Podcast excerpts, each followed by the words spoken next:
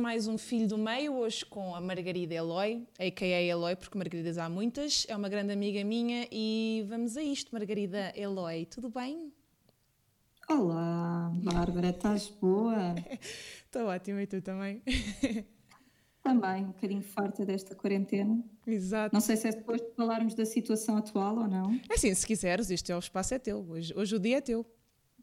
Obrigada. Nada, nada. Se quiseres voltar a ser um bocadinho os nervos, fazer aí uma respiração e tal, estavas um bocadinho. Uh, não, não, deixa estar, deixa estar. Tá bom. Então, cá estou eu, Margarida Eloy.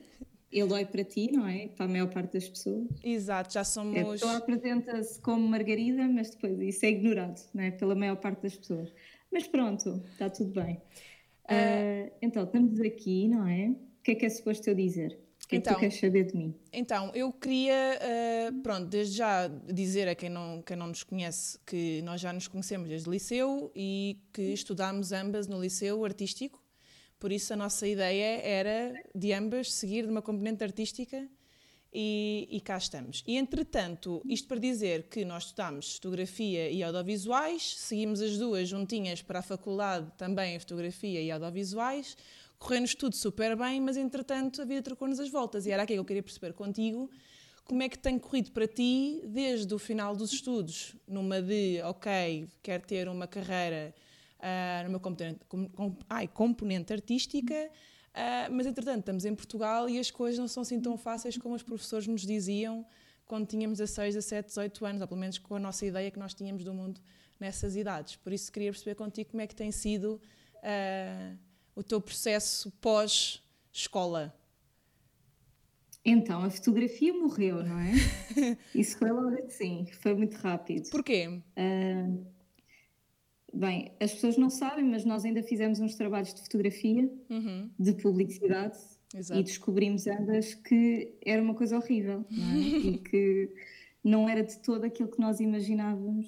Para já sempre quisemos ser artistas, não é? Fazer trabalho de autor. Uhum. Um, e a partir do momento em que tivemos que fazer trabalhos que nos davam dinheiro, não é? e a fotografia de publicidade foi um deles, eu percebi que tinha muito pouca criatividade, por um lado, que era muito mal pago e que havia muito pouco respeito por parte do, dos patrões, não é? Uhum. Uh, das pessoas que nos do cliente. que nos pediam esses trabalhos, não é? Do cliente, uhum. que por um lado não tinham noção nenhuma de como é que uh, funciona a fotografia e por outro lado também não tinham respeito nenhum pelas nossas habilitações, pelas nossas capacidades, para além de ser muito, muito mal pago, não é?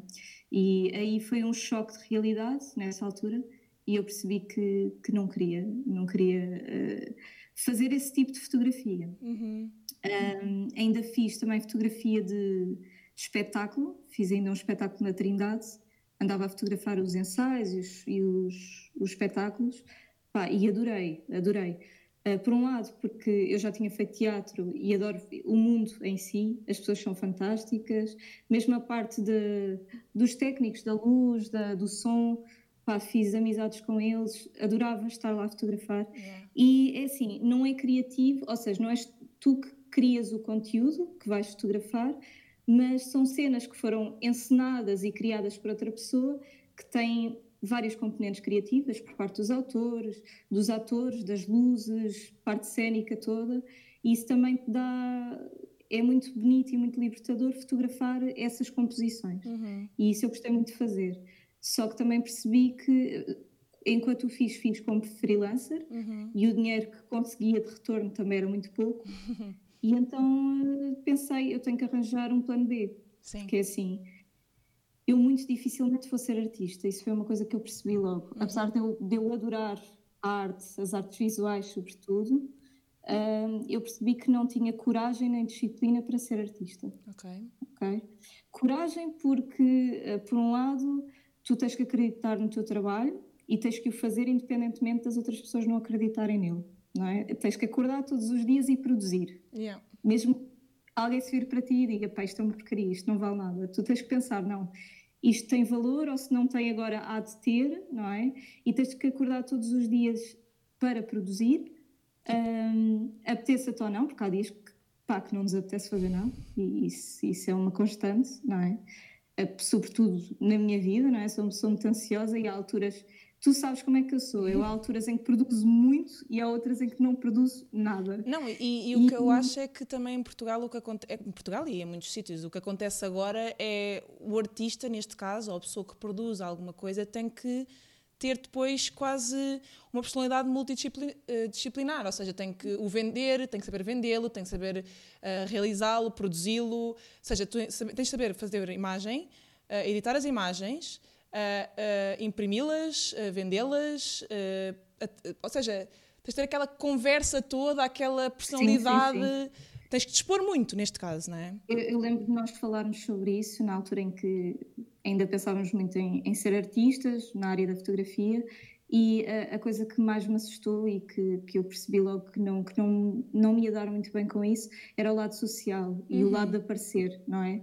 Porque para ser artista em Portugal tu tens que estar presente em todas as inaugurações, em todos os eventos, as pessoas têm que te ver, não é? Uh, tu só passas a existir a partir do momento em que os outros te conhecem. Exato. E nem é por conhecerem o teu trabalho, isso é quase uma extensão depois, uh, não é? Sim. E, e isso deixou-me muito triste, porque por um lado não sou uma pessoa de todo muito social. Pois não. E, e ao mesmo tempo acho que isso é muito superficial, não é? Nós, nós queremos saber uh, do trabalho de alguém porque gostamos daquela pessoa, do, da imagem dela.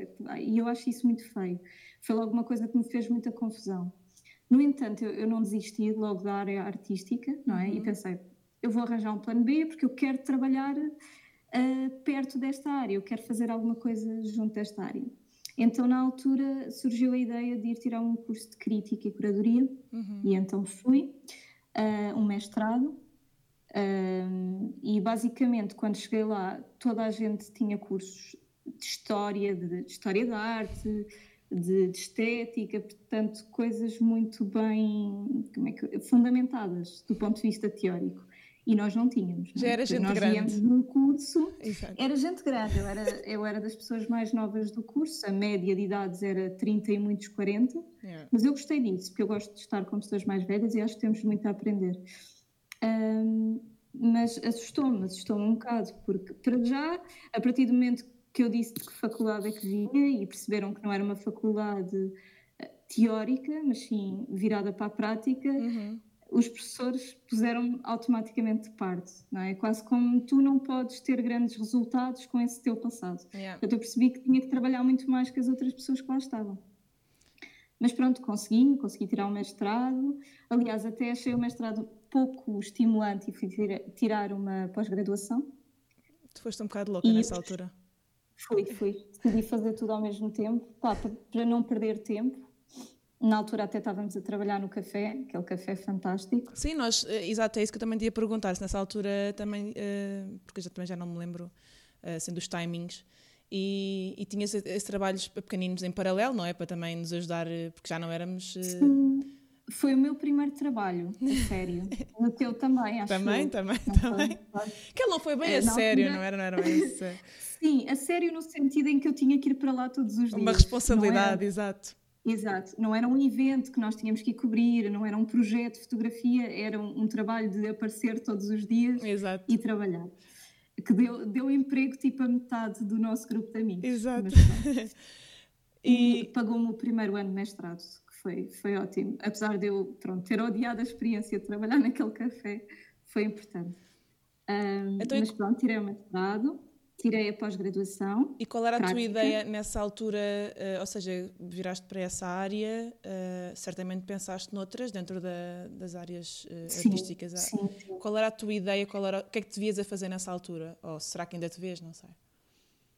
É estranho, porque eu desde pequenina que fui sempre muito focada, sempre quis ser fotógrafa, até o ao momento em que fui para a faculdade e perdi-me completamente. Uhum. E acho que cada dia que passa estou mais aberta a novas opções e estou menos focada. Não sei até que ponto é que isso é muito positivo, mas pronto, sei. acho que é um bocadinho consequência de, do nosso país e, e da situação económica.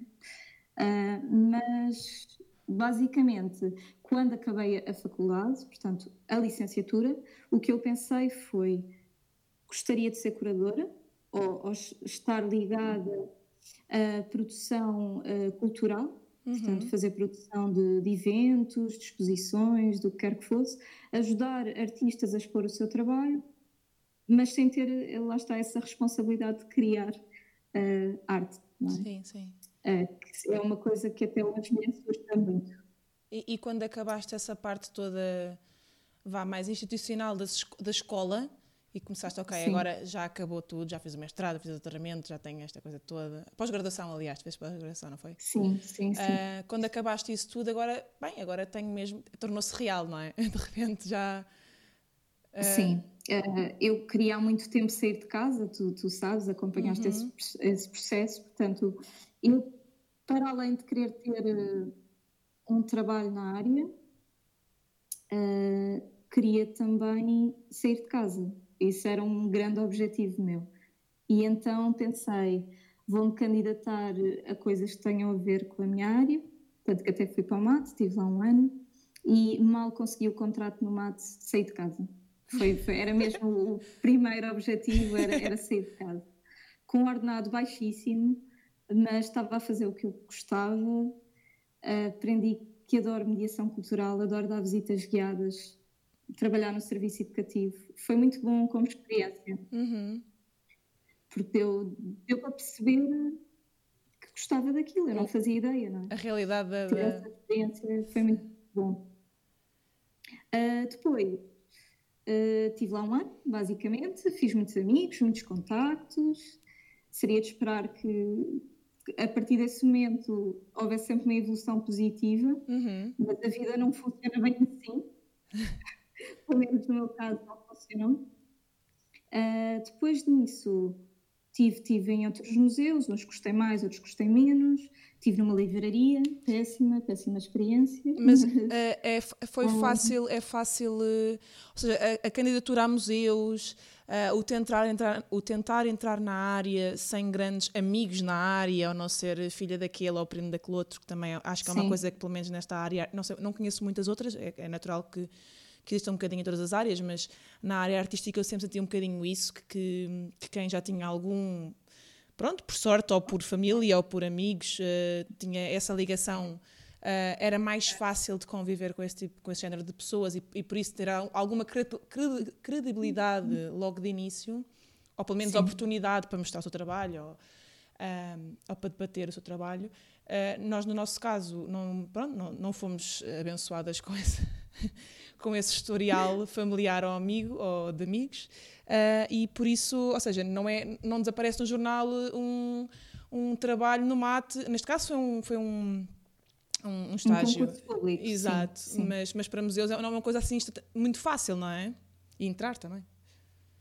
Uh, não, não é de todo fácil. Por um lado, tens a função pública, que é todo um labirinto burocrático para entrar, e infelizmente diz, não é? Não, não sei até que ponto é que é verdade, que os, os concursos já estão feitos para determinadas pessoas, portanto é muito difícil. E o que acontece é que nós moramos em Lisboa, não é? Eu, eu normalmente candidato-me para Lisboa e o, a ideia que eu tenho é que nós somos muitos, muita gente formada nesta área da museologia, da curadoria, portanto, serviço educativo. Portanto, essa área de museus somos mesmo, mesmo muitos e os trabalhos são muito poucos. Portanto, há uhum. muito poucas vagas.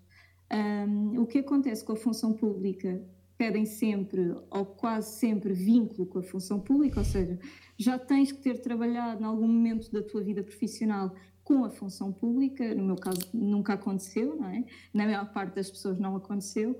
E, e, então o que acontece é, eu já passei várias vezes as segundas fases de segundas e terceiras fases de concursos públicos pela função pública e o que acontece é que basta haver uma pessoa que já tenha trabalhado para a função pública, vai automaticamente passar-te à frente. Uhum. Quer tenha um melhor currículo ou não. Pois. Ok? Uh, eu não sei até que, isso, até que ponto é que isso é injusto, não é? Porque já conheci casos de pessoas que uh, têm, são formadas em museologia, imagina, num mestrado ou num doutoramento, e candidatam-se ao posto de homem do lixo ou de contina da escola. Só para estar lá dentro. Ficam lá um ano ou dois e assim que, eh, que sai um concurso para a área delas, dentro da função pública, elas entram assim. Pois. É assim, não posso dizer que é menos válido do que, do que tentar entrar por fora, não é? Sim. Não vou dizer que merecem menos, não sei. não Exato. sei mesmo. Acho que somos um país com muito poucas oportunidades a nível da cultura. E o que acontece é que é, está tudo muito centrado, Lisboa e Porto, não é? E então está toda a gente a tentar nestas áreas e é muito complicado. Eu ainda acredito que vivendo numa terrinha, imagina, numa zona menos central, tipo Leiria, Coimbra, eu acredito que seja mais fácil conseguires um trabalho num bom museu. Eu acredito que sim, mas não sei, não é? Por experiência própria, não sei. Sim, porque mas... tenho tentado sempre em Lisboa. Mas de certa forma também, e se calhar só há preconceito meu, não sei, também não tenho conhecimento de causa, mas também se trabalhares num museu, numa terrinha, geralmente não tens tanta liberdade, uh, seja criativa, ou não há, muito, não há muitos meios também para criar grandes coisas, não é? É mais estimulante, se calhar, ser cá, não é? Uh, sim e não. Eu trabalhei num museu em Sintra e não era mesmo em Sintra, portanto era uma aldeiazinha, e eu posso dizer que como a equipa era muito pequena e não havia muitos meios, eu tive a oportunidade de fazer muita coisa. Uhum. Trabalhar como curadora, como guia de museu, uh, fiz também a produção cultural, o design dos cartazes, portanto, até a cobertura da fotografia dos eventos eu fazia, portanto, isso também nos dá a liberdade, porque basicamente yeah. tens mesmo que fazer muita coisa, tens de desdobrar Exato. e aprendes muito assim e ao mesmo tempo não tens a pressão que terias num, num grande museu na capital. Imagina, se estiveres numa Gulbenkian ou num Berardo, uh, tens muita gente a olhar para aquilo que tu fazes e a julgar o teu trabalho e a escrever no jornal, a escrever uh, críticas sobre o teu trabalho. Sim. E no meu caso, uh, isso é uma coisa que me assusta muito. Eu preferia estar uns anos num museu, num, numa zona menos central e poder trabalhar coisas que eu gosto sem essa pressão. E errar, não é? Errar. Ter a oportunidade para errar yeah. sem estar a ser julgada por isso, não é? Yeah, yeah, Sentes que. Eu acho que é Sentes... é interessante esse, esse percurso. Sentes que a tua área, pelo menos os profissionais com quem, nas, nos sítios que tens trabalhado, é mais uh, envelhecida ou há muito jovem? Ou seja, está a haver renovação do staff ou é aquela coisa de ainda há a senhora de 70 anos que é bibliotecária, que é a senhora que estás a saber? Tenho muito essa 70 ideia. anos não digo, porque já passo da idade da reforma. sim. Mas uh, nos museus públicos, sim, sim. E no museu onde eu trabalhei, os meus colegas eram todos muito mais velhos que eu. Uh, depois tens o caso da EGA, que aí é muita gente nova, muita uhum. gente nova. Uh, eu não sei exatamente porque é que há tanta rotatividade lá, nunca percebi. Uh, se é porque alguma coisa funciona mal lá dentro, não faço ideia.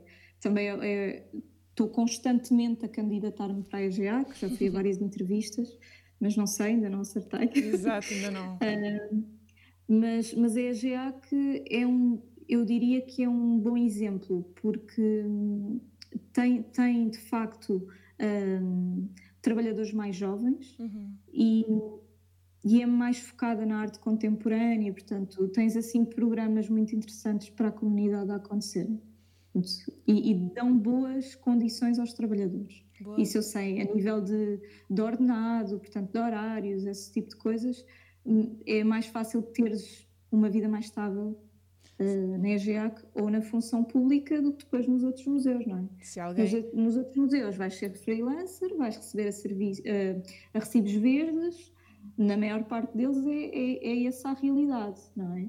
É, é não viveres com contratos de trabalho. Pois, isso também é uma coisa a ponderar, não é? Porque eu tenho visto. Completamente.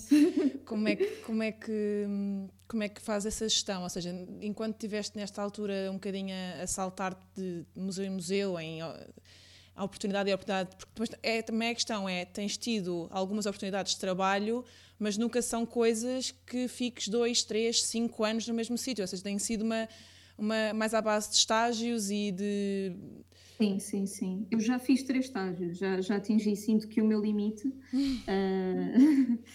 fiz, fiz o estágio do mate, uh, portanto, isso foi um estágio de um uhum. ano, e o mate não, não renova contratos. Portanto, uhum. acaba, entra uma nova fornada de pessoas e é sempre assim. Uhum. Uh, por um lado é bom porque há muita gente que passa por aquela formação, mas, mas por outro, pronto, não há interesse em estabilizar aqueles trabalhadores. Exato.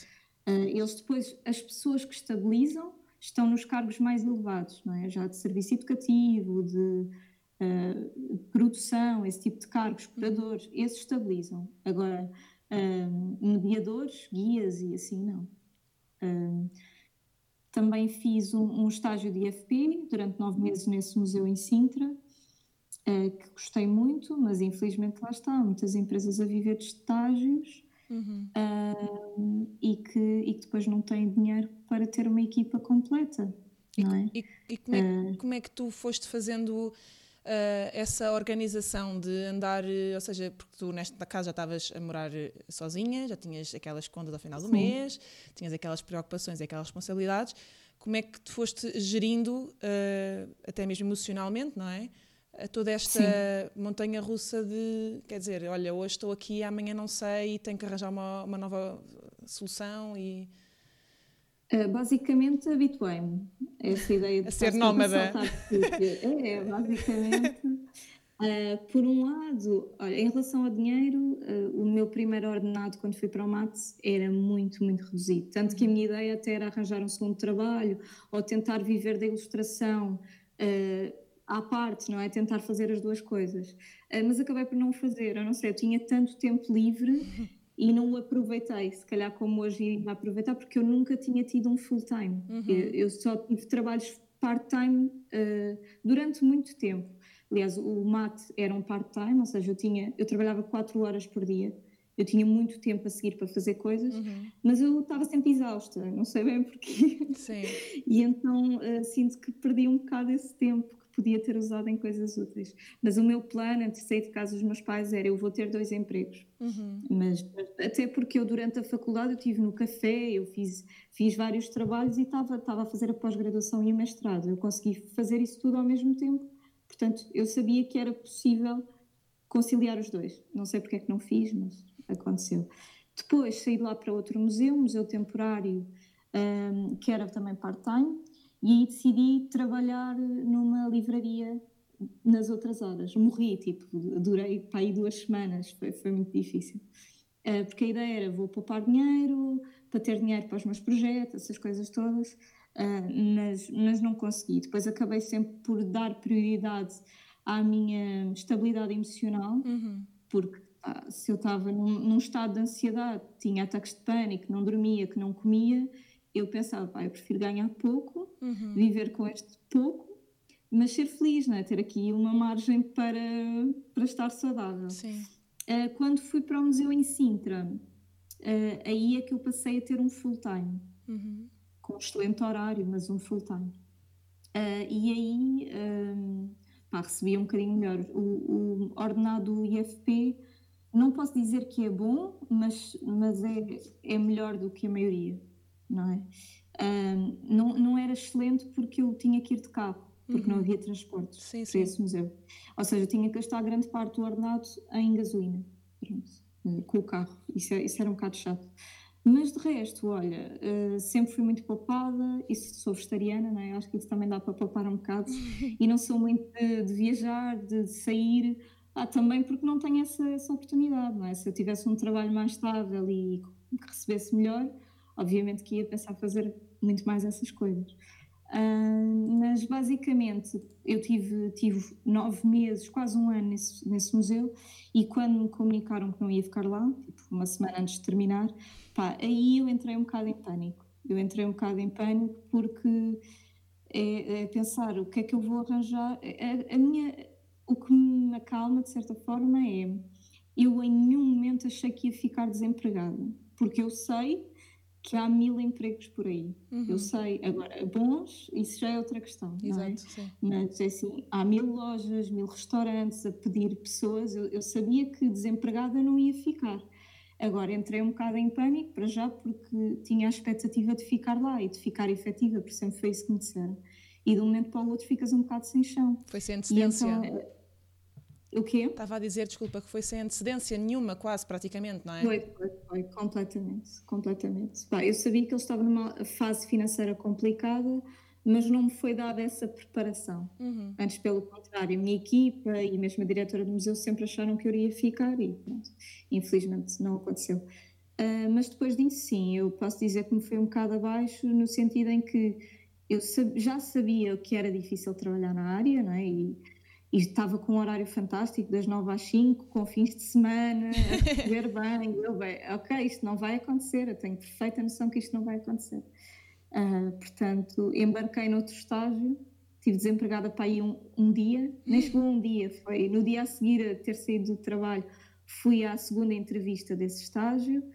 Uh, cheguei a casa, ligaram-me, estava a dormir uma cesta, ligaram olha, para dizer que ficaste, e eu, a sério, pá, e ainda por cima tinha-me corrido mal, eu achava mesmo que não ia ficar. Portanto, eu tive para aí metade de um dia desempregada. Tu és adorável. Mas pronto, está... Toda a gente te adora. Era um estágio, era pessimamente pago, eh, era muito mal pago e pronto, e sabia que ia ser uma dificuldade mais uma vez, mas eu, eu, eu tenho alguma esperança, não é? Porque eu, eu valorizo mais o ser feliz uh, com o meu trabalho do que propriamente o receber bem, o... Não sei, eu, eu ligo muito à, à, tarefa em si, profissional, porque eu acho que se for uma coisa que eu gosto, uhum. uh, por um lado, não lido, para mim não é tanto trabalho, é mais Sim. uma coisa que eu estou a fazer porque me dá gosto. Um, e ao mesmo tempo também me dá alguma sanidade mental. Não é? Sim. Enfim, esse estágio não, não terminei, eu desisti porque, enfim, foi assim das, das experiências laborais mais traumatizantes da minha vida. Está um ambiente muito, muito, muito um, reativo, muito pouco saudável, não é? As pessoas a passarem por cima umas das outras. Eu sempre tinha ouvido falar uh, desse tipo de ambiente por parte de amigos, dos meus pais. Olha que o mundo de trabalho é um mundo de cão. E eu, pá, a experiência que eu tinha tido até então era de pessoas cinco estrelas, estás a ver? E que toda a gente se tratava super bem, não havia esta coisa de tenho que passar por cima de ti, tenho, estou numa posição acima, logo não falas assim comigo. Uhum. Pá, nunca tinha existido isso uh, na, minha, na minha carreira, na mini, mini carreira. Sim. Uh, e, opa, e, e correu, correu muito mal nesse sentido, porque eu ligo muito ao ambiente e eu, eu quero dar-me bem com toda a gente e, acima de tudo, sou uma pessoa muito, muito perfeccionista e eu tenho que, que, ter a certeza que o meu trabalho está a ser bem feito. E era um tipo de trabalho muito exigente na área da produção cultural, que mexia com, com orçamentos de, não, não de um milhão, mas muitos milhares de euros, ou seja, é uma responsabilidade muito grande uhum. tudo o que tu fazes. Uh, e, era bom ter aquela aprovação ao final do dia, que não existia. Depois eu levava trabalho para casa e estava a ser muito, muito complicado. E sendo eu uma pessoa muito ansiosa e com todo um histórico de, de ansiedade e de ataques de pânico voltaram a acontecer, uhum. uh, eu tinha dores horríveis no trabalho de espasmos intestinais dos nervos, Sim. depois não dormia, não comia, eu saía de lá, tinha um ataque de pânico, desatava a chorar, portanto isto era a minha realidade diária. Uh, tanto que tu estendeste-me a mão nessa altura, não é? Sim. E disseste, olha, amiga, despete Tipo. Sim, não vale a pena. Eu acho que não, vale. não há dinheiro nenhum que valha, valha a pena. E, e nessa Sim. altura, por acaso, calhou bem, porque foi na altura do verão. E, e, e eu, neste caso, trabalho numa área em que do comércio em que no verão cresce e, epá, e sinceramente ver-te, vez que eu falo contigo estavas mais caco do que, noite, no dia anterior, não, acho que não há dinheiro nenhum. Na altura não, não era dinheiro nenhum mesmo, nem sequer recebias bem. Não era mesmo. Era, era é para já tinha, tinha a esperança de. O trabalho era muito interessante, mas, mas muito, muito, muito estressante. E, e é assim, produção cultural é estressante. Isso, uhum. Eh, não, em momento algum, alguém que vá fazer produção cultural não, não vai estar calma, não, não vai ter um ambiente ou seja, é sempre um trabalho eh, com muita responsabilidade, com timings muito curtos, com muito dinheiro, portanto, isso tudo causa ansiedade, como é óbvio. Mas há aquela pressão boa, há uma pressão boa, tipo produtiva. Exatamente, exatamente. Eu já tinha feito isso na minha pós-graduação, tinha feito uma exposição em, em, que eu tinha feito a produção, tinha envolvido muito dinheiro e artistas conhecidos e tudo mais, mas eu gostei. Eu andava estressada e eu atendia muitos telefonemas e e tratava disso tudo, mas eu gostei, eu gostei genuinamente dessa experiência. Quando fui para, para este estágio, uh, eu, eu sinto é que o ambiente da equipa era muito nocivo. Era tóxico, não é? Não é? Era tóxico, porque se as pessoas se apoiassem umas às outras, eu sinto que tinha aguentado e tinha crescido, mesmo que o ordenado fosse muito ba baixo, era bem abaixo do salário mínimo. Uhum. Portanto, eu basicamente eu tinha que usar as minhas poupanças para fazer algumas coisas, tipo pagar o passe, uhum. esse tipo de coisas, mas eu estava disposta, porque o que nos tinham dito é que uh, se nós conseguíssemos aguentar aquele estágio, isso sempre foi uma coisa que nos disseram, vai ser muito difícil, vai ser muito difícil. Mas se vocês aguentarem esse estágio, vão passar a ser efetivos. Pronto, ficam na equipa para sempre. Portanto, eu tinha um bocado essa coisa de eu vou aguentar este tempo e quando acabar fico na equipa e pronto. Mas que é passar três meses já nem tinha vontade de estar na equipa, sinceramente. Eu não tinha vontade de nada. Eu só queria era sair dali. Um, lá está, tinha um bom horário, tinha horário de escritório, tinha fins de semana, isso era a parte boa, não é? Permitia-me ter a minha vida um, e já há muito tempo que não trabalhava com, com uma folga ou folgas rotativas, não é? Porque é, é, é, uma realidade que nós conhecemos e que eu nessa altura já não conhecia há algum tempo, estava com este horário de escritório fantástico. Mas era a tropa. Um, era muito duro, era demasiado duro. É. Era não, não conseguir dormir. Eu acordava à meia da noite a pensar nas coisas que eu tinha deixado em atraso. E isto era a minha, a minha realidade constante. E o João, que trabalha numa loja, como tu sabes, ele vinha para casa e desligava, e eu, tipo, não tinha essa capacidade de desligar. Sim. Que eu acho que muita gente tem, sabes? Eu acho que aí, aí é um problema meu. Eh, de, de eu chegar a casa e ainda estar a pensar naquilo. Eu acho que há muita gente que chega a casa e desliga. Sim. Põe-se a ver uma série e já, aquilo já não existe. Mas também o que acontecia muito também nessa tua fase é que não era só pensar no trabalho, era quase tu às vezes fazes o trabalho bem feito, ou seja, os prazos em si já eram irreais. Uh, e depois havia também quase represália, ou seja, uh, havia aquela, havia. aquela coisa do grito do patrão, ou de os colegas que também estavam ali causa a ver, ah, vais falhar, não vais conseguir, aquela coisa. Sim. Ou seja, eu acho que havia, se, nós pensávamos que temos aquilo para fazer, não nos, não nos estraga o jantar, estás a perceber? É à noite em casa. Agora, aquela coisa do eu sei que amanhã eu não tenho a certeza se o que, se que, o, que vou, o que vou entregar ele vai gostar ou não. Será que estás a perceber? Tipo aquela coisa de quase medo do pai, se o pai vai. Sim, sim. É, aí é que eu acho que começa a ser uh, violento psicologicamente. Uh, eu acho que era isso que estava a acontecer, estás a perceber? Acho que eu, eu sinto muito que, que no nosso caso assim da malta que se, se, embrulha nesta, nesta área, há muito, e vem, mesmo, vem desde a escola, que é esta ilusão de que uh, entra nos projetos porque vais crescer, é para crescer. E eu acho que mesmo as entidades que contratam Uh, olha, temos este dinheirinho muito pouquinho, mas tu vais crescer, é para, o, é para o currículo, é para teres. É como a questão do mato, estavas a dizer. O Museu Mate, pronto, na altura ele era muito recente quando tu lá estiveste, por isso era assim aquela novidade da, da cidade. Uh, eu fui a primeira equipa depois de abrir. Exato. Portanto, e, e é o que tu estavas a dizer. Há tanta rotatividade que a coisa de, ah, eu trabalhei no mate, vai ser uma, uma, uma mais-valia no meu currículo, mas de repente estão 300, 400, 600, mil pessoas que têm a mesma mais-valia no currículo. Ou seja, banalizamos uh, a, experiência, estás a perceber? E vão todos à procura do mesmo, que é, ok, eu estou a receber 300 euros, 400 euros durante seis meses, mas, mas estou a crescer. Só que a crescer a que preço? Ao preço claro. de não ter independência financeira, de não estar a crescer eh, em termos pessoais, em não ter uma relação estável, em estar eh, a desenvolver uh, patologias psicológicas, tipo depressão, uh, ataques de pânico, como tu estavas a dizer, esse tipo de coisas. Depois também há outra questão que era que eu te ia perguntar a seguir, que nós estamos a ouvir, ok, pulei deste para ali, daqui para ali, nananã, tudo seguidinho, tive um dia uh, desempregado, tiveste uma folga, né, neste caso, e, e tipo, em, e, e nisto tudo passaram, sei lá, 3, 4 anos e em 3, 4 anos não tiveste férias. Não há uma ida ao Sim. estrangeiro, não há uma ida ao Algarve, não há uh, um fim de semana prolongado, sei lá, no Alentejo. Eu, eu sentia isso contigo, que é tu não vais, não ias. E até hoje foste muito, foste 4 dias, ou o que é que foi?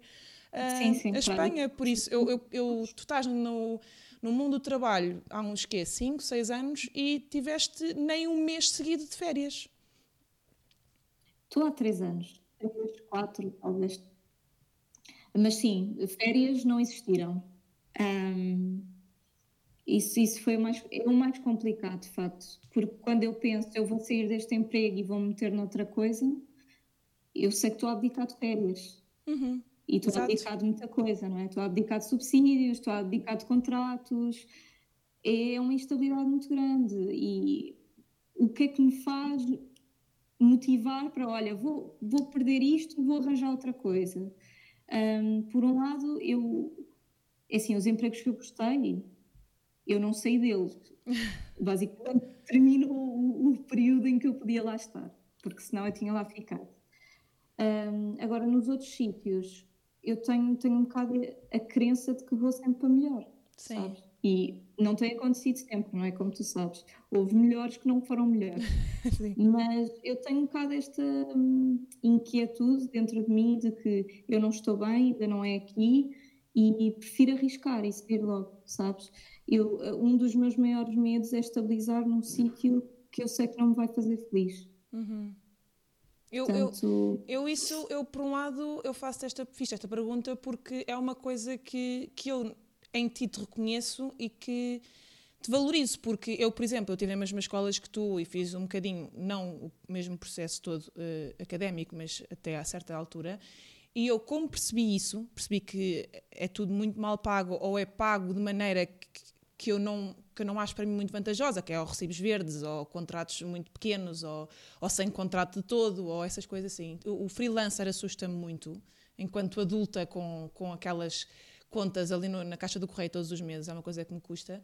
Uh, e eu desisti logo. Eu fui naquela do, eu, ok, eu quero ter uma vida paralela ao meu trabalho, quero conseguir ter férias, conseguir ter a estabilidade. Para mim, claro que me é importante o estar feliz no meu trabalho, mas desde o momento em que não seja ao ponto que foi tóxico naquele teu, uh, que eu consiga sobreviver e esteja lá, pronto, bem, ninguém me trate mal, não haja falta de respeito, não haja aquelas coisas todas que para mim são um limite, uh, que eu consiga sobreviver, eu, eu, priorizo a parte de estabilidade e de chegar ao final do mês sentar a pensar, ai meu Deus, tenho 10 euros na conta. Hein? Ou seja, eu isso valorizo em ti, que é tu ainda vives o sonho, estás a perceber? E, isto numa de continuas a lutar pelo, pela tua ideia, pelo teu sonho uh, e não, ou seja, não priorizas tanto uh, essas coisas ainda porque ainda vai surgir. Uh, por um lado, sim, não é? Mas por outro, eu também tenho um bocadinho aquela hum, impaciência de já tenho 26 anos. Uhum. Para a semana, não é para a semana, daqui a duas, faço 20, 27, não é? sim. E há quase aquele relógio de e quando é que tens filhos? E quando é que casas? E quando é que que assim, há muita gente que não liga a isso, mas eu, eu sou um bocado romântica tradicional uhum. e eu gostava muito de ter essa, essa vida, não é? Eu gostava muito de casar, não é? Estou com o João há quase 10 anos, tipo, eu gostava que isso acontecesse. Sei perfeitamente que não tenho dinheiro para um casamento, sabes? Uh, adorava ter estabilidade para ter filhos. Agora, eu e o João temos folgas rotativas, tipo, é a nossa realidade. Eu, e tu também, não é? Sim. É, é, é complicado pensar como é que se gera isto filhos, não é? Como é que se gera isto com outra vida? Um, e eu gostava muito de conseguir esta estabilidade profissional antes disso acontecer. Claro. Gostava muito. Uh, portanto, sim, eu, por um lado, há uma parte de mim que está constantemente à procura do emprego que me vai fazer feliz, uh, mas ao mesmo tempo também já começa a ter outra perspectiva de não sei quanto tempo é que vou aguentar assim, e se calhar eventualmente vou ter um emprego estável que, que não me vai dar eh, toda a vantagem criativa que eu sinto que preciso, sabes? Sim, e já, já pensaste quando é que seria, tipo, já puseste um limite a ti ou nunca pensaste nisso? Ou seja, se eu não encontrar... Não. Ah, ok, ok. Não. E, e já... Uh, eu tenho, eu tenho tentado jogar com outras coisas. Como tu sabes, eu, se há coisa que eu não tenho conseguido controlar, é a minha vida profissional. Não, por muito que eu tente, tem sido muito, muito instável.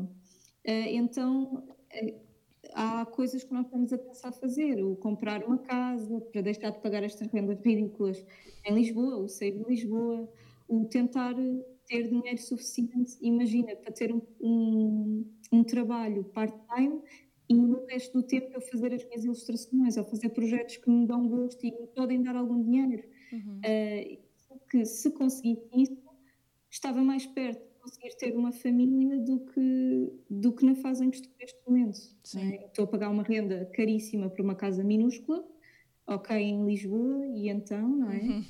Um, e, e, é um bocadinho assim, a pessoa tem que fazer escolhas, porque o ideal era eu estar em Lisboa, numa casa maior que esta, uh, alugada ou não, num emprego estável, na minha área, a ganhar bem. Mas isso, isso não é a realidade, infelizmente. Pelo menos para nós, não é? Para mim, que não tenho um pai famoso, nem, nem rico, nem nada do género, a, a, nossa, a nossa realidade é diferente. É o batalhar constantemente por empregos com condições melhores e tentar ao mesmo tempo fazer coisas criativas que nos, que nos alimentem. Não é? Sim. Porque o meu maior medo é, imagina, ir parar um trabalho, mesmo que seja de escritório, um call center, uma porcaria assim, e que eu sinto que, que a vida interior que eu tinha dentro de mim, criativa, morreu. Não é? E isso é, é aquilo que eu não quero que aconteça. Sim, e que eu, eu acho que é muito fácil de acontecer. muito fácil. Eu conheço muitos casos de pessoas mais velhas, não é? Adultos em que eu vi isso acontecer. Sim. Não é? Familiares, amigos de familiares. Tu vês o percurso, não é? Em 10 miúda, mas vais vendo o percurso e olha, aquela pessoa já não tem nada para. Sim, e... Ou tem, mas deixa de sair, sabes? Eu, eu, no meu caso, aconteceu um bocadinho isso. Eu entrei num, num trabalho de part-time de verão e de repente estou lá há 5 anos quase. E estou bem, mas, mas uh, deixei-me ficar. E acho que isso é muito fácil de acontecer. Não, eu também acho que é muito, muito fácil. Mas eu acho que tu és das poucas pessoas que vai arranjando sempre coisinhas, projetos, yeah, tipo uh, coisas que alimentam e que não te deixam morrer. Isso é, isso é muito importante, Sim. eu acho. Sim. E há sempre uma quarentena que nos dá tempo para criar este tipo de coisas, não é? Sim. Sim. Uh, eu estava a precisar muito desta quarentena. Pois Estão a ser as férias que eu não. não podes é sair de casa, né? Bronze não vais, não vais regressar com bronze. Mas... Não vou, não vou, mas não faz mal. Não faz mal. Lês os livros Está todos tudo. que queres ler, que tu também para ler não és fácil e. e... Por acaso não ando a ler quase nada. A sério? Que é estranho, não é? Eu, eu devoro livros quando não tenho tempo, quando tenho tempo, uh, deixo-os morrer. Yeah, mas acho que uh, o teu caso é interessante neste. Porque eu brinquei com, com o nome do, do podcast como Filhos do Meio, quase como aquela geração do meio entre a dos nossos pais, vá, e, e a dos putos de agora.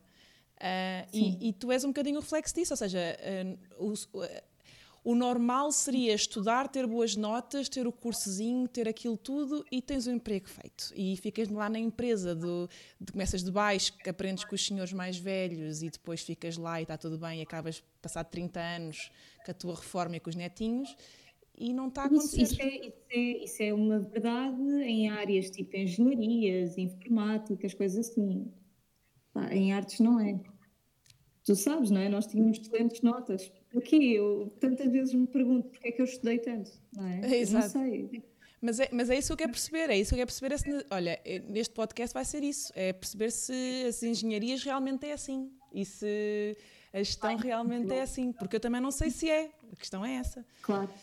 Um, Uh, e pronto, e, e, depois também, agora neste momento, tinhas mesmo começado um novo, um novo projeto, não é? Agora, agora antes disto tudo. Sim, uh, saí da loja, da tua loja, uh, também me tirei uh, e, e sou recepcionista no museu, basicamente. Portanto, é o meu emprego de sonho, não é o meu emprego de Mas sonho. estás no museu. Eu super bem, não recebo super bem. Tenho um super horário, não tenho um super horário. Mas estou, estou perto de uma coisa que eu gosto. okay? uh, o produto que eu vendo é de facto um produto que eu acredito, não é? Uhum. Eh, eu não me importo de vender bilhetes e de falar com pessoas que estão no museu, porque de facto é, é um assunto que me move. Obviamente não é o meu emprego de sonho e assim que puder, vamos ver, nós falamos para aí daqui a 10 anos, para ver o que é que, que, é que aconteceu entretanto. Uh, mas ainda não perdi uh, a vontade de fazer uma coisa que me deixe mesmo feliz. Mas não sei se é para já. Eu, eu quero assentar um bocadinho aqui uh, nesta recepção e, e, depois logo se vê. E, e, como é que estás a viver eh, esta fase agora toda também em casa? Eu sei que, pronto, sempre tiveste um projetozinho tipo hobby, side, side job de, de ilustração, fazes as coisinhas, até um, com clientes e tudo mais, e sei que tens estado a produzir mais agora que tens mais tempo, e também para manter um bocadinho, lá está, aquela sanidade e aquela coisa de estou a fazer coisas e, e não estou parada, mas, mas tinhas acabado de entrar, por isso és aquele daqueles elementos que mais facilmente são uh, se houver alguma dificuldade na empresa, ok, temos que mandar algumas pessoas fora, uh, se calhar o, o, teu nome e dos primeiros que estejam contigo vem a, essa ansiedade estás a vivê-la, não estás? Como é que está, como é que está a correr? Um, sou sem dúvida o elo mais frágil daquela equipa. Sou a única pessoa que não está efetiva uhum. e a única pessoa que está em período experimental do contrato. é que foi Como mesmo. eu entrei há um mês e meio, não foi sei. mesmo uma coisa. Uh, os primeiros três meses são, são experimentais, portanto, sim, sim é, não te vou dizer que não é uma coisa que me preocupa. Não me tenho preocupado no dia a dia, uhum. portanto, eu acordo, faço a minha aulinha de yoga, como tu sabes, e, e forço-me a fazer ilustrações todos os dias. Para além das encomendas, faço sempre coisas para mim e faço questão de publicar pelo menos uma todos os dias uhum. para me manter ativa e manter essa disciplina, lá está, porque eu acho que isso é o mais importante. Uhum. Eu vou fazer ilustrações mesmo quando não me apetece. Estou uh, a criar isso. Uh, aproveito sempre para ver séries, filmes que gosto, uh, fazer coisas que gosto de cozinhar. Portanto, para mim, isto, isto é um bocado horrível de dizer, porque eu acho que esta situação é muito mais negativa do que positiva, não é? A questão uhum. toda do, do Covid. Mas para mim uh, está a ser de facto as férias que eu não tenho, sei lá, há três anos, há quatro anos, eu precisava muito, muito disto. Para mim está a ser muito, muito bom. Não sei se te lembras de eu dizer que queria tanto ser despedida para estar um bocado com subsídio de, de, desemprego, para ter duas semanas para pensar na minha vida, porque, Sim. como tu sabes, a minha vida foi sair de um trabalho, uh, despedir-me e sair para outro trabalho, despedir-me para sair para outro trabalho e nunca ter férias e uh, isto vai criando um cansaço emocional muito grande de, eu acho tanto já nem sei qual é, que é o objetivo, o que é que eu estou aqui a fazer, não é? É um bocado esta, esta coisa toda. Um, e está a ser muito positivo nesse sentido, yeah. porque estou a ter de facto tempo para pensar, Respirar tempo fundo. para fazer aquilo que eu gosto, tempo para descansar, para dormir, para ter uma rotina porque eu, eu, faço questão de ter rotina. Há muita gente que é tipo, deita-se muito tarde, acorda muito, uh, muito tarde. Eu não, eu, eu, eu gosto de tentar deitar-me relativamente cedo, acordar todos os dias cedo e fazer coisas todos os dias. Uhum. Porque eu acho que o tomar banho todos os dias, o vestir-me todos os dias, isso dá-me dá sanidade mental. E, e, eu, sendo uma pessoa com um historial de ansiedade, como, como tu sabes, eu, as rotinas são muito, muito importantes para mim. Portanto, isso eu estou a conseguir manter e está a ser muito positivo para mim. Um, mas obviamente que há momentos em que penso, e se eu ficar sem trabalho, não é? É, é uma coisa que me assusta. Mas ao mesmo tempo também é aquilo que eu te disse, eu já ganhei uma habituação a essa, a essa realidade. Eu já tive muitas vezes a saltar para outro emprego, eu, eu tenho poupanças, eu consigo gerir dois, uhum. três meses, quatro meses, se for preciso. Obviamente que eu tenho as poupanças com um objetivo, que é o comprar a minha casa, uhum. não é? Oh, sim, é, é, é o comprar a casa, nem digo ir de férias. Neste momento é comprar a minha casa. E, e, seria muito chato ter que as gastar para sobreviver. Mas pá, se tiver que acontecer, tem que acontecer e nós damos a volta a seguir. Isto foi uma coisa que pá, eu tive que aprender com a vida. Foi, olha, de repente não tenho emprego. Não tenho emprego, mas tenho as minhas poupanças. E tenho o meu currículo e vou entregá-lo em mil sítios e vou arranjar um, um trabalho depressa. E pá, a pessoa ganha uma certa resistência com isso, sabes? Habituas-te ao estado e, de sobrevivência, não é? Quase constante. Sim, é. sim, sim. Mas não te posso tipo, mentir. Eu muitas vezes acordo às três da manhã e é. Ah, isso me despura. É uma coisa que penso muitas vezes. Se acontecer, eu sei, já provei muitas vezes, consigo dar a volta. Portanto, Exato. É sim. só mais uma. E também estamos todos no mesmo barco, não é? Tá, de repente está o mundo inteiro com a mesma preocupação que tu, que é assim uma coisa estranha, não é? De repente estamos todos ao mesmo tempo com a mesma preocupação que tu. Uh, Sim. Por isso quase que torna a preocupação mais pequena. Um, então, posto isto, já te conhecemos um bocadinho, já percebemos como é que tudo tem corrido. E eu agora, eu tenho pensado fazer no final aqui dos nossos episódios aqui uma brincadeira de Quase como, imagina, alguém que gostou de te ouvir e, ah, gostei do percurso, gostei da mentalidade, uh, dar uma referência de uma coisa ou outra que seja importante para ti. Eu tinha na altura pensado naqueles clichês, mas que eu acho que tem graça. Uh, que é daquelas coisas que surgem sempre numa, numa, conversa de café, que é que livro é que estás a ler, que filme é que viste uhum. que te fez alguma, que fez alguma, que mexeu alguma coisa em ti ou que mudou de ideias em relação a alguma coisa, ou te fez pensar em algum assunto por alguma razão. Uh, e uma música que tu gostasses. E gostava de fechar depois o, o podcast com essa música que tu me disseres, uh, mas que me falasses um bocadinho porque é que essas coisas são importantes para ti ou porque é que de certa forma te lembraste delas. Uh, e, e, gostava que me, que me dissesse não, o que é que escolheste. Ok. Então, como tu sabes, eu sou uma pessoa com gostos um bocado mórbidos no dia a dia, não é? Eu gosto muito de distopias, histórias assim muito tristes e negativas para pensar no mundo. E, o que é muito estranho, porque uh, tu és eh, muito fofinha, pequenininha, toda adorável, as ilustrações que eu é depois. Que eu tenho, tenho, dois lados, tenho um lado negro e tenho um lado tipo querido e tudo mais. Uh, os meus filmes os filmes que eu mais gosto são filmes de terror, sabes? Eu gosto muito, muito desse lado todo.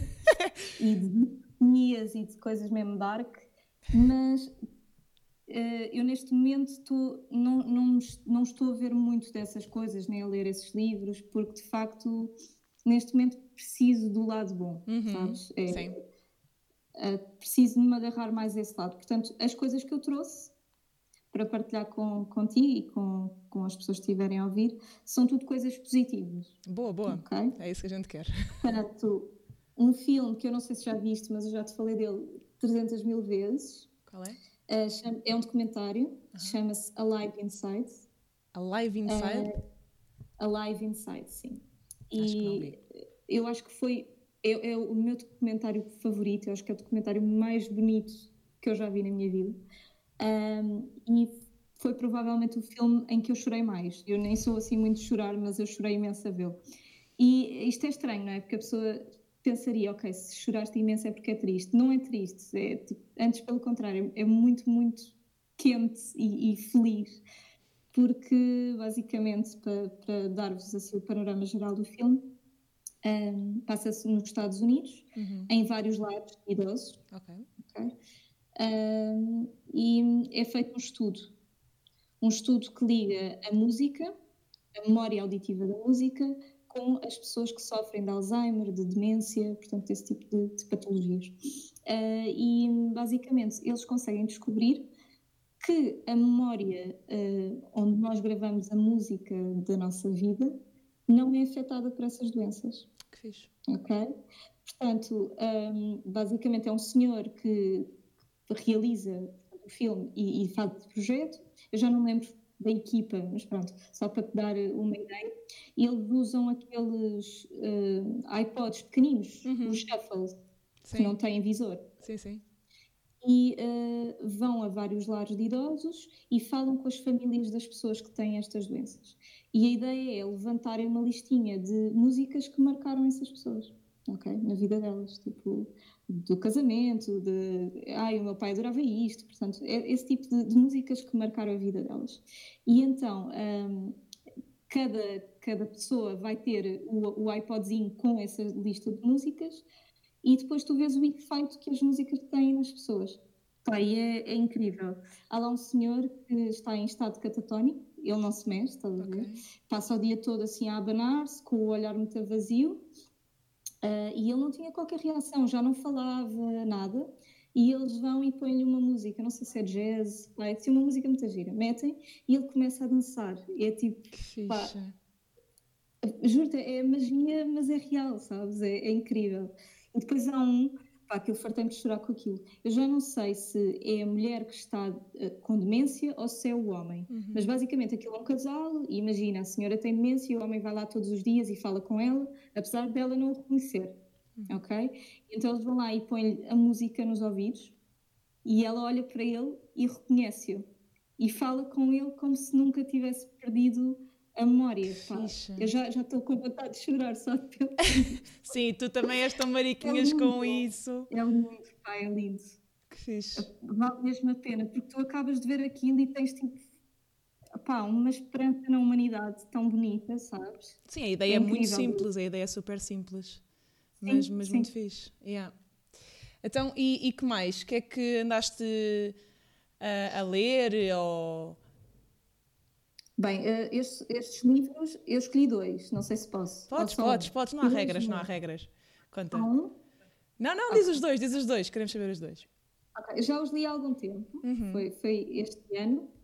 Uh, portanto, os que estou a ler agora são muito pesados, são tipo distopias e históricos e assim, portanto, estão todos a meio, eu estou meio que, que, confusa, não estou a conseguir ler nada. Mas estes são muito bonitos, ok? Uh, um é do Afonso Cruz, okay. o maravilhoso Afonso Cruz, que é o Paz Traz Paz. Ok. Só o nome acho que dá toda uma esperança. não é? Porque é a ideia de que a paz traz paz, não é? Exato. O nós se, semearmos a em paz, cadeia. vai trazer paz de volta, exatamente. Um, e, e, se conseguirem, se conseguirem ler esse livro, que é de poesia, é escrito por ele, ele normalmente escreve, uh, não é contos, mas pronto, ficção, uh, li livros narrativos, mas neste caso é um livro de poemas dele. Uhum. Ele escreve muito bem, tem aquela escrita quase ingênua, ingênua, mas ao mesmo tempo filosófica, eu acho que é incrível. E ele tem lá um poema que uh, se chama-se Praia. Okay. E esse é o poema mais bonito de todos nesse livro, mas há lá poemas fantásticos e, e vale mesmo a pena ler. Fixe. Pronto, portanto, um dos livros é esse. Okay. Uh, e o outro livro também é de poemas. Poemas e, e histórias, argumentos que é do Gregório de Vivier. Okay. Uh, e chama-se Liga os Pontos, Poemas de Amor e Big Bang. Livros, pontos, poemas de amor e Big, e Big Bang? Não, é do Gregório de Vivier. Sim. Ok?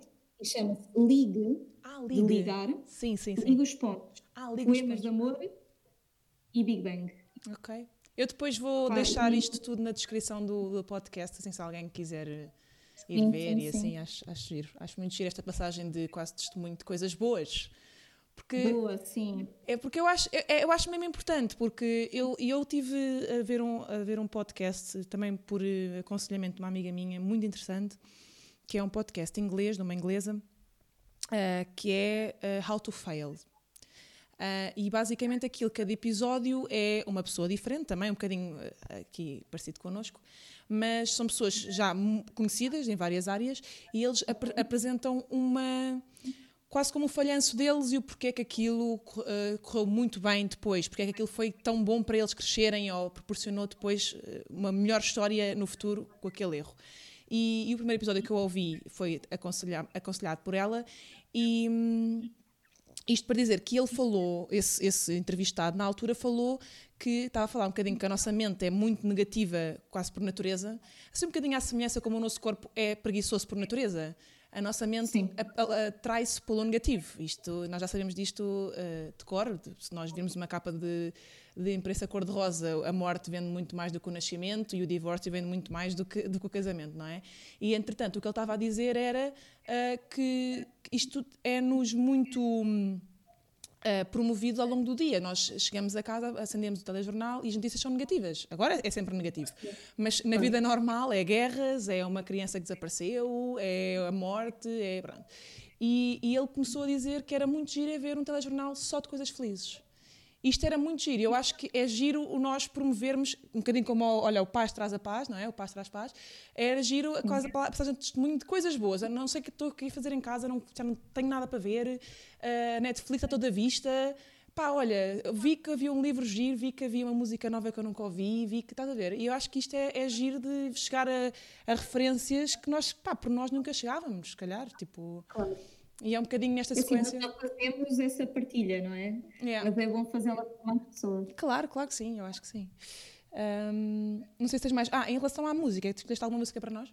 Que é para eu meter agora no fim? Uh, uh, escolhi o Pinguim do Rubel. Não se percebeu bem o, o, nome. Qual é que é? Um, o nome da música é Pinguim. Ah, Pinguim, sim. Um, e o nome do artista é Rubel o brasileiro. É um artista brasileiro fantástico. Eu vi o ano passado.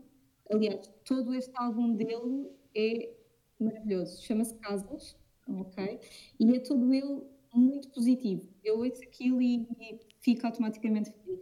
Eu lembro que na altura em que soube que não ia ficar no museu e estava assim muito triste, eu fui ver um concerto dele.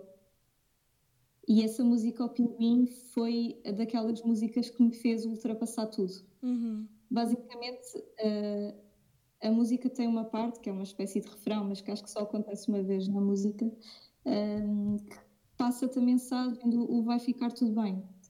E tu yeah. ouves aquilo e repetes aquilo. E eu, eu, quando fui ver o concerto, eu, eu não conhecia a música, eu só conhecia o álbum anterior dele. Fui, pronto, ao Capitólio. Um, e de repente estava toda a gente a cantar essa parte com uma energia fantástica. Uh, e depois de eu ter ouvido aquilo, eu pensei, ok, vai mesmo, vai passar, vai tudo passar, vai ficar tudo bem, sabes? E, e depois de ter ouvido aquilo com aquela energia, sempre que ouço a música, tem, tem uma força incrível. Portanto, sempre que estou mais em baixo, eu ponho o pinguim, ouço o pinguim, eu fico feliz. É um bom boost. Sim, e o sapato, o sapato também é muito bom. Então acho que é muito pertinente para esta fase, não é? Que toda a gente está a repetir, vai ficar tudo bem, e arco-íris e... Então Sim. pronto, olha, uh, queria-te agradecer desde já, foi muito bom. Todas as culpas são boas. Uhum. Espero que tenham gostado também. Até ao próximo episódio. Até já!